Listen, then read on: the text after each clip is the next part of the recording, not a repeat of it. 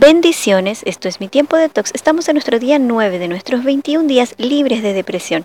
Y la palabra de Dios en el Salmos 32.1 nos dice, qué felicidad la de aquellos cuya culpa ha sido perdonada. Qué gozo hay cuando los pecados son borrados. ¿Has pasado alguna vez por situaciones en las que pensaste, uy, quiero que me trague la tierra? O quizás deseaste volver el tiempo atrás para poder cambiar alguna decisión que tomaste en el pasado. Vivir con la culpa de lo que fue o de lo que pudo haber sido llevan a la desesperanza. La culpa es una de las emociones más paralizantes y cuando quedamos atrapados en ella nos enfocamos en el pasado, en lo que hicimos o deberíamos haber hecho. Mientras más pensamos, más culpables nos sentimos, perdemos el presente y parte de nuestra vida. Los tres aspectos de la culpa son culpar a los demás, culparnos a nosotros mismos o culpar a las circunstancias. La culpa es buena cuando a través de ella podemos analizar nuestro comportamiento para asumir responsabilidades y reconocer que nuestra conducta fue inadecuada. Ojo, nuestra conducta, no nosotros, ya que lo que hacemos mal no siempre lo hacemos con maldad.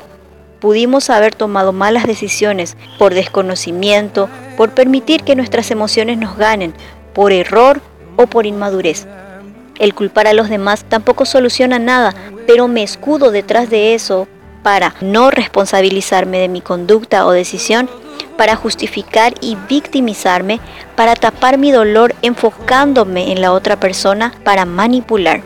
Salmos 32, 3 y 5 nos dice, hubo un tiempo en que yo rehusaba reconocer lo pecador que era, pero yo era débil y miserable y gemía todo el día. Pero un día reconocí ante ti todos mis pecados y no traté de ocultarlos más. Y tú me perdonaste, toda mi culpa se esfumó. Dios es inmensamente rico en gracia y misericordia que hoy quiere liberarte de la culpa. ¿Tienes algún sentido de culpabilidad por algo?